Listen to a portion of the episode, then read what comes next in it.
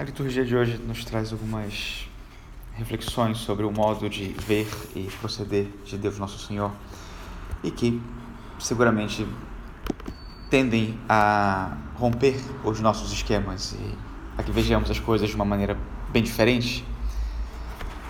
O Senhor propõe uma salvação improvável por meios impossíveis.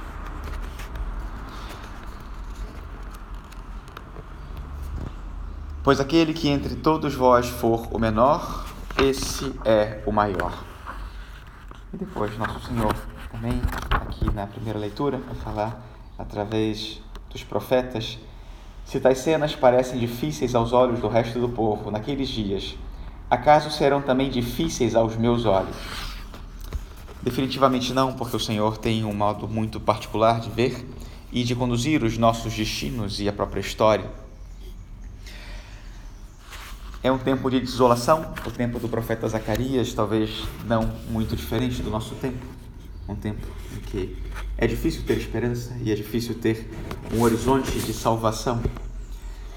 E o Senhor continua conduzindo os destinos do seu povo, hoje e sempre. E parece que o Senhor escolhe esses momentos de maior desolação para que o vislumbre da sua obra seja ainda maior. Parece que o Senhor gosta de trabalhar a partir dos fracos e a partir dos menores, justamente para que faça através deles prevalecer a sua força.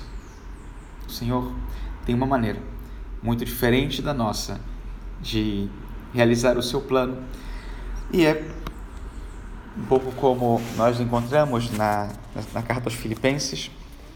São Paulo diz sendo ele de condição divina, não se prevaleceu de sua igualdade com Deus, mas aniquilou-se a si mesmo, assumindo a condição de escravo e assemelhando-se aos homens.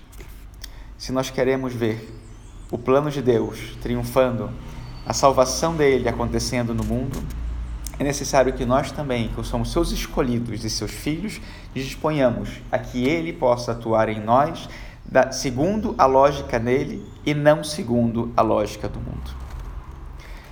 A fragilidade protegida pela força é um sinal de um povo forte. Quando entre nós queremos cada um prevalecer com a sua força sobre aqueles que são mais fracos, aí temos uma nação que vai sucumbir para si mesma. Quando um povo é capaz de proteger aqueles que são mais débeis, nós temos um povo forte e nós temos um povo que Deus sustenta com a sua mão. Basta, que nós, os fracos para esse mundo, não queiramos vencer o mundo com, com a lógica e as armas do mundo, mas usemos as armas do Senhor dos exércitos, o Senhor dos exércitos. A fé, a oração, a caridade, o sacrifício. São as armas de Deus.